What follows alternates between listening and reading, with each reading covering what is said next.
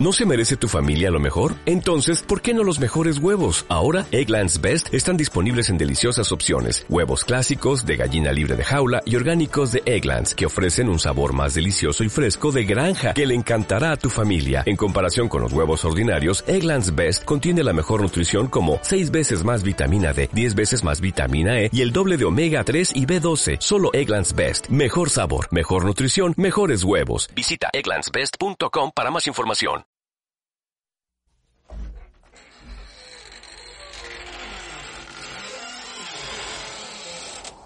¿Tienes miedo a quedarte sin 4G en mitad de una tormenta de nieve en la AP6?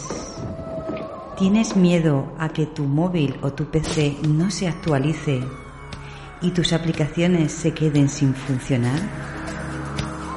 ¿Quieres conocer lo que es un Bitcoin ahora que ya sabes que no es el último modelo de coche eléctrico? ¿Miedo a perderse algo? Mapa.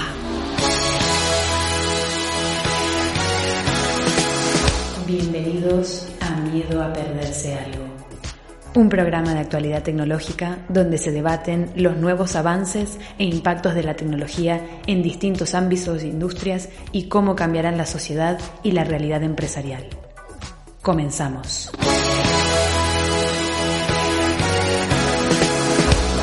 Comenzamos. Buenos Buen días, día. o buenas tardes, o según nos escuchéis. Cada vez tenemos más seguidores y hoy tenemos uno más, ¿no, Marina? Sí, sí, vamos, vamos sumando de a poco. Poco a Esta poco. semana tenemos muchos temas. La semana pasada habíamos hablado de las vacunas, las distintas visiones, los avances que, que estábamos teniendo. Sí. Y Parece que vamos a semana por vacuna, ¿no? Esta semana ha sido moderna. bastante la farmacéutica moderna. Sí, bastantes farmacéuticas que parece que están logrando avances importantes. Tenemos que esperar a ver ¿no? los resultados finales, pero parecería que va a haber más de una alternativa. Sí, sí, aunque Margarita del Val, ¿sabes quién es? No, no la conozco, Es contame. una, una viróloga del Centro Superior de Estudios de Investigaciones Científicas española, muy Sí. famosa y bastante pesimista con respecto a las vacunas. ¿Qué- ¿En qué sentido? Porque dice que las que se han probado de momento solamente atenúan casos leves y que los casos graves no está confirmado todavía. Estamos en La fase efectividad. 3, la efectividad. Estamos en fase 3, todavía queda, todavía no están permitidas, todavía tienen que pasar las, los filtros de la, la Agencia Americana de Medicamento y la Agencia Europea, que es aún más estricta que la americana. Exacto. Está por ver.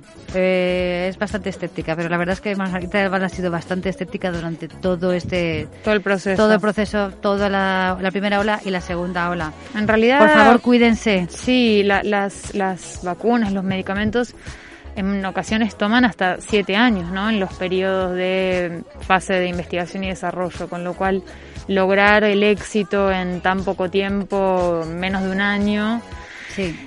Digamos, requiere sobreesfuerzo, requiere grandes inversiones Mm. y, y no sé hasta qué punto habría que ver, la tecnología nos permite realmente acelerar tanto los procesos. Sí, porque los procesos son los que son y tienes que hacer un proceso.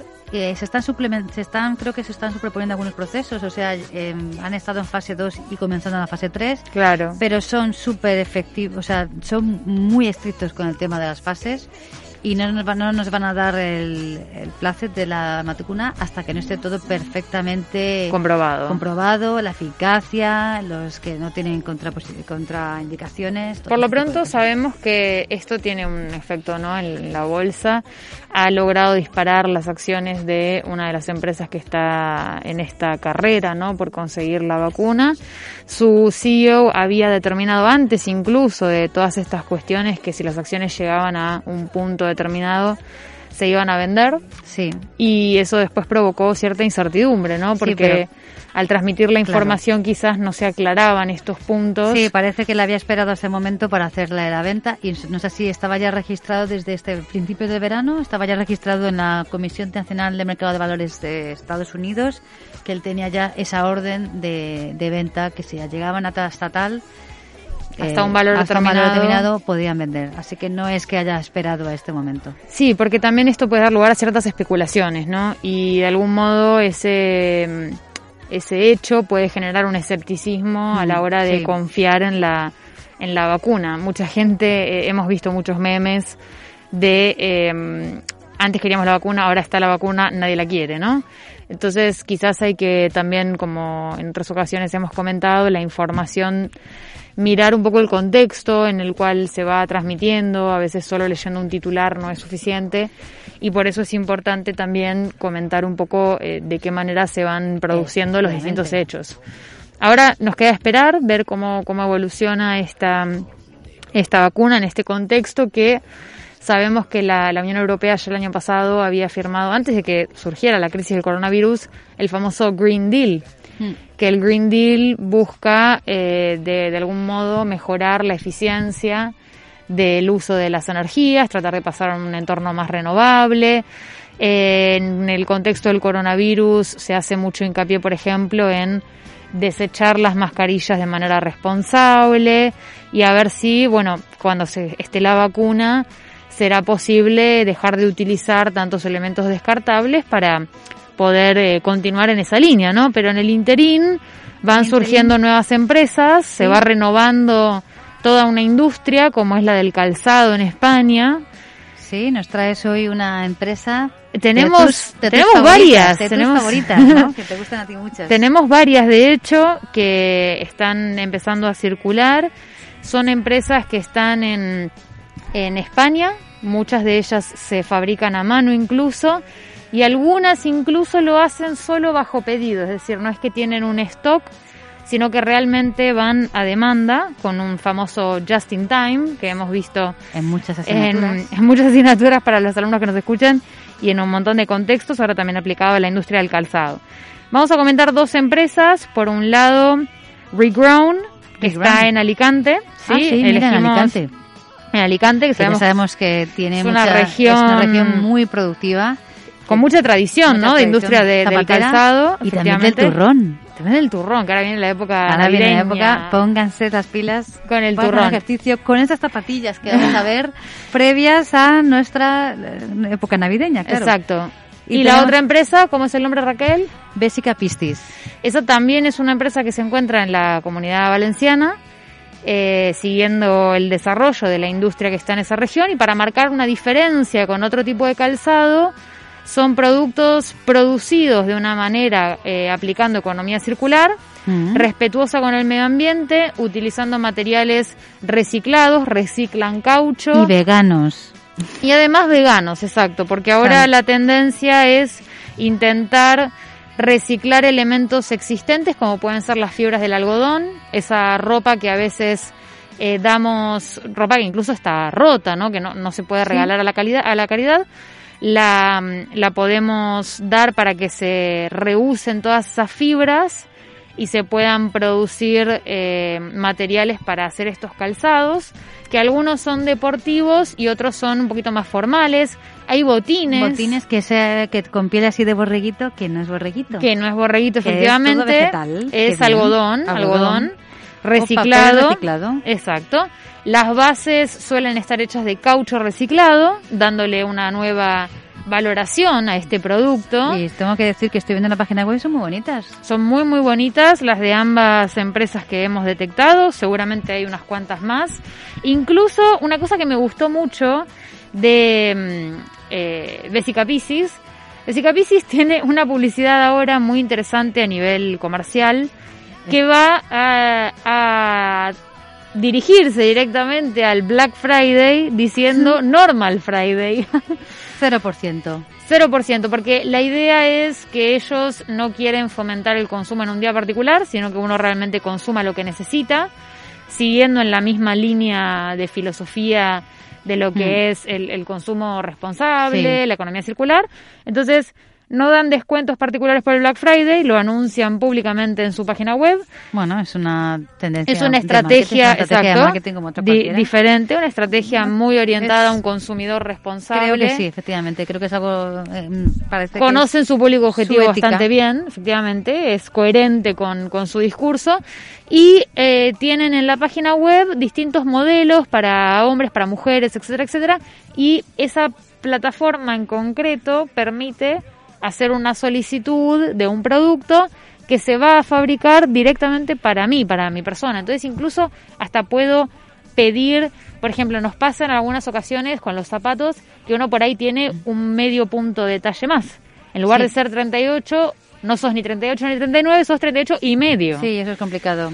Claro, entonces al poder hacerlo tan a medida del consumidor, nos permite realmente eh, adecuar esos esos elementos. Bueno, eso está fenomenal, tiene una pinta extraordinaria, nos encanta, nos encanta la verdad. Nos encantan estas iniciativas y además pensar también en el impacto más bajo en cuanto a la logística, ¿no? Porque si todo está fabricado acá, tratamos de utilizar el caucho reciclado, que mismamente se puede producir en territorio nacional, y utilizamos a su vez algodón reciclado de fibras que se recolectan en el mismo territorio, estamos minimizando también lo que es el impacto de, de la logística de transporte de la materia prima, de la logística de transporte del producto finalizado. Mm. Son varias cuestiones que, que entran acá y que vemos una industria que se está actualizando a las nuevas tendencias y también tratando de aprovechar al máximo todos estos recursos. Claramente los precios eh, no son excesivamente caros, no, son caros, son, precios bastante asequibles para el tipo de producto que estamos hablando, pero desde luego no vamos a encontrar un par de zapatos por 5 o 10 euros como encontraríamos en otras marcas, porque el tipo de proceso que se requiere desarrollar para poder valorizar el caucho, transformar el algodón y demás, claramente requiere otro tipo de tratamientos, otro tipo de maquinarias, que no es lo mismo que utilizar, por ejemplo, plástico. Con lo cual, eso es algo importante para mencionar, para que si alguno de nuestros oyentes quiere con eh, curiosear, ¿no? Un poquito, conocer estas, estas nuevas marcas. Y nos parece importante. Están cada vez más, eh, las estamos utilizando cada vez más, la vemos cada vez más. Eh, claro. por ejemplo, la he visto en grandes almacenes. Sí. Cada vez tenemos más conciencia. Cada vez hay más alternativas, más marcas que apuestan por la economía circular. y además es una transformación digital de las empresas que obtenga esto está muy bien. y sí, porque fíjate que esa marca que estábamos viendo antes, su página web es donde uno puede hacer el, el pedido a medida y a través de esa plataforma realmente interactuar con el cliente, llegar a un cliente en cualquier parte del territorio nacional, incluso de la península ibérica, que les abre una cantidad enorme de puertas. Entonces, bueno, queríamos comentar este, esta transformación de, de la industria, ayornándose a los nuevos objetivos de la Unión Europea, ayornándose a los nuevos gustos del consumidor, a un consumidor más responsable, apostando más por la durabilidad del producto que por la moda. Estamos viendo cómo el slow fashion también está, alineado con, con, estos procesos y habrá que ver cómo, cómo continúa, ¿no? Sí, porque además he visto, mm, hablando un poquito con sí mismo con el Black Friday, eh, he comenzado a ver algunas tiendas que de Open Street, estas de marcas de calle, y he visto que en algunas líneas ya existe, ya existe la ropa de economía circular. Claro. O grandes empresas que tú y yo que sabemos, ya tienen ahí la línea de que están, aparte de recoger la ropa, ellos están fabricando ya y están ofreciendo ya en línea. Están ofreciendo esas esa líneas. Ropa, esa ropa de economía circular. Habría que ver hasta qué punto el consumidor confía en, en esa información de, de la marca, ¿no? Yo he visto, hemos visto de hecho mucho en, en, redes sociales, se pone un signo de pregunta ante eh, la información que nos dan esas marcas, si realmente es veraz que ese algodón es orgánico o no. es interesante para las nuevas startups que ya nacen mm. con esa visión, pueden lograr una ventaja competitiva interesante. Mm. basada en la, naturaleza de su misión y su visión. Lo que pasa es que eh, la semana pasada, que yo tengo un montón de ropa para reciclar, la semana pasada fui a reciclar a alguna de las tiendas que normalmente suelen coger ropa y ya no, ya no cogen ropa. Claro. Por el coronavirus dicen que ya no cogen ropa. Sí, que es verdad que bueno, es un tema, ¿no? el tema del coronavirus, porque quizás se podría encontrar la manera de desinfectar las bolsas. No, las dejas ahí 24 horas. ¿Cuánto tiene que estar? ¿24 o 48? 48 horas y luego se la llevan. Fíjate que es curioso porque los cubos que están en la calle, donde uno puede donar ropa que luego va a Cáritas, a otras asociaciones, esos siguen estando habilitados. Cuando terminó el confinamiento más duro que tuvimos en, mayo, sí, a finales de mayo más o menos, volvieron a habilitar esos cubos. Y hasta el día de hoy, por lo menos en, la Comunidad de Madrid, en la Ciudad de Madrid, siguen, siguen habilitados.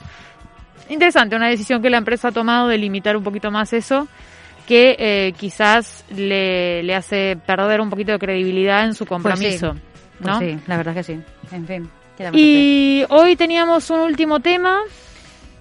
Ah, Twitter. ¿Qué pasó con Twitter? Twitter se ha pasado a los stories. Se pasó al lado oscuro. Sí, ha copiado la estrategia. ¿Quién fue el primero? y el eh, primero, yo te diría que en realidad fue Snapchat. Snapchat, que copió Instagram. Copió Instagram. Y ahora ha sido copiado por Copió Facebook, copió WhatsApp. WhatsApp. Y ahora Twitter. Bueno, pero WhatsApp, Facebook e Instagram es lo mismo. Pues Porque los usuarios suelen estar conectados y además todos pertenecen a la misma empresa.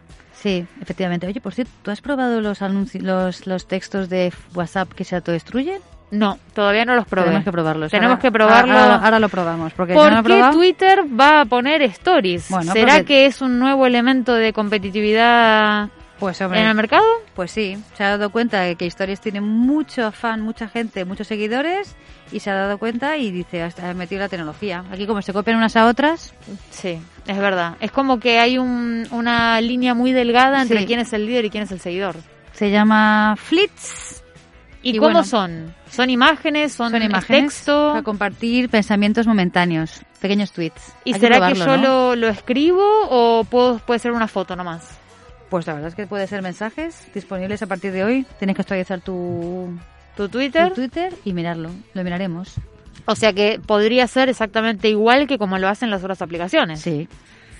Y claro, ya vamos estableciendo nuevos mínimos para competir en el mercado, ¿no? Porque vamos viendo que si nos vamos copiando todos, es que estamos detectando que esos elementos son básicos. Ahora, me interesa después ver cómo evoluciona esto, porque si ya todos tenemos stories, necesitamos un nuevo factor de diferenciación. Habrá que mm, ver. Bueno, pues tenemos, ahora estamos con Reels, que es el TikTok. Ahora estamos con Reels, que es el TikTok, efectivamente. Habrá que ver si eso después lo copian todas las demás, incluso Twitter. Y si no, quizás surge alguna otra herramienta. Sería interesante si surgieran herramientas de realidad aumentada, ¿no? Como que pues incorporadas por todos lados. Porque es verdad que eso, por ejemplo, está para cambiar. Eh, los famosos filtros son realidad aumentada, pero habría que ver si pudiéramos hacer otro tipo de cosas hay que ver cómo van a evolucionar estas redes sociales y qué es lo que nos van a permitir hacer en el futuro y sobre todo cómo van a lograr diferenciarse entre sí para que realmente cada una tenga una ventaja competitiva única. ¿Tú crees que lo que tú crees que realmente se quieren diferenciar? Yo creo que se están copiando unas y otras. A mí lo que me resulta extraño es haber visto que Facebook, que en realidad es el propietario de WhatsApp y de Instagram, fue replicando exactamente el mismo modelo de negocio en todas en lugar de mantener una separación entre ellas, porque me gustaría saber el dato concreto, pero eh, hay un porcentaje muy elevado de la población que cuenta con las tres. Mm. Tengo Twitter, perdón, tengo WhatsApp, tengo Instagram y tengo Facebook. Entonces, habría que ver muy bien cómo es la diferenciación entre el uso que cada persona hace, porque en realidad hay mucha gente que la misma historia que publica en WhatsApp la publica en Instagram y la publica en Facebook, exactamente lo mismo. Entonces, ¿cuál es la diferencia entre una y otra? Si yo lo uso para distintas cuestiones, podría tener sentido. Y viste, ojo, eh, que LinkedIn también tiene ah, stories. Stories. No me lo puedo creer. LinkedIn también tiene stories, señoras y señores, y la gente está empezando a compartir. Ahora, es verdad que LinkedIn sí es una plataforma separada, porque mucha gente había había tomado ¿no? el uso de LinkedIn como una herramienta profesional. Y si uno va a las historias de LinkedIn, ¿qué es lo que nos cuenta LinkedIn mismo? ¿no? ¿Para qué sirven las historias? Para compartir un momento vinculado con tu entorno profesional. Teóricamente, las historias de Instagram eh, sirven para compartir elementos más lúdicos, mm más de tu día a día. Y eh, LinkedIn propone, ¿no? Como unas stories con información clave con respecto a elementos de eh, trabajo, experiencias, conferencias y demás. Me causa eh, realmente asombro, pero es interesante explorar. Estoy ahora mismo metiéndome en mi LinkedIn para ver qué es lo que mis colegas yo me estaba intentando hacer el, a ver lo de Twitter, pero no, no soy capaz. Lo dejaremos para la semana que viene. Te voy a contar. En LinkedIn, uno de mis eh, contactos, compartió una, una alternativa para participar en un nuevo proyecto que está gestionando su empresa. Y lo comparte como una story, en lugar de compartirlo como un post normal. Quizás para que solo unos pocos lo puedan ver en esas 24 horas. ¿Será que quizás empezamos a ver ahora ofertas de trabajo que desaparecen en 24 horas? Ofertas flash. Ofertas flash. Ofertas flash de trabajo. es algo muy reciente, tendremos que dejar pasar un poquito más de tiempo para ver cómo... Sí, a ver cómo se desarrolla esto. Efectivamente, cómo avanza el uso de esta herramienta, pero es muy interesante ver que incluso en el área de de trabajo, de plataformas un poquito más profesionales, también estamos usando este tipo de... Y mi pregunta es, ¿llegará a las plataformas Blackboard Moodle? ¿Educativas? ¿Educativas? Pongo un flash, pregunta de examen y tiene que estar las alumnas pendientes de la historia. horas. Oye, pues mira, no estaría mal. No estaría mal, sería interesante. Estaría interesante. Uy, qué ideas nos acabas de dar. habrá, habrá, que ver. Pero bueno, la semana que viene seguiremos con más noticias. Eh, cada semana... Por favor, sean prudentes. Sean prudentes. Cada semana eh, tenemos nuevas empresas, que comentar. El impacto tecnológico de las cosas que ocurren. Y sí, es muy importante. El impacto económico de las empresas. Bueno. Así que bueno, un saludo hasta la semana que viene. Hasta semana que viene. Chao, chao.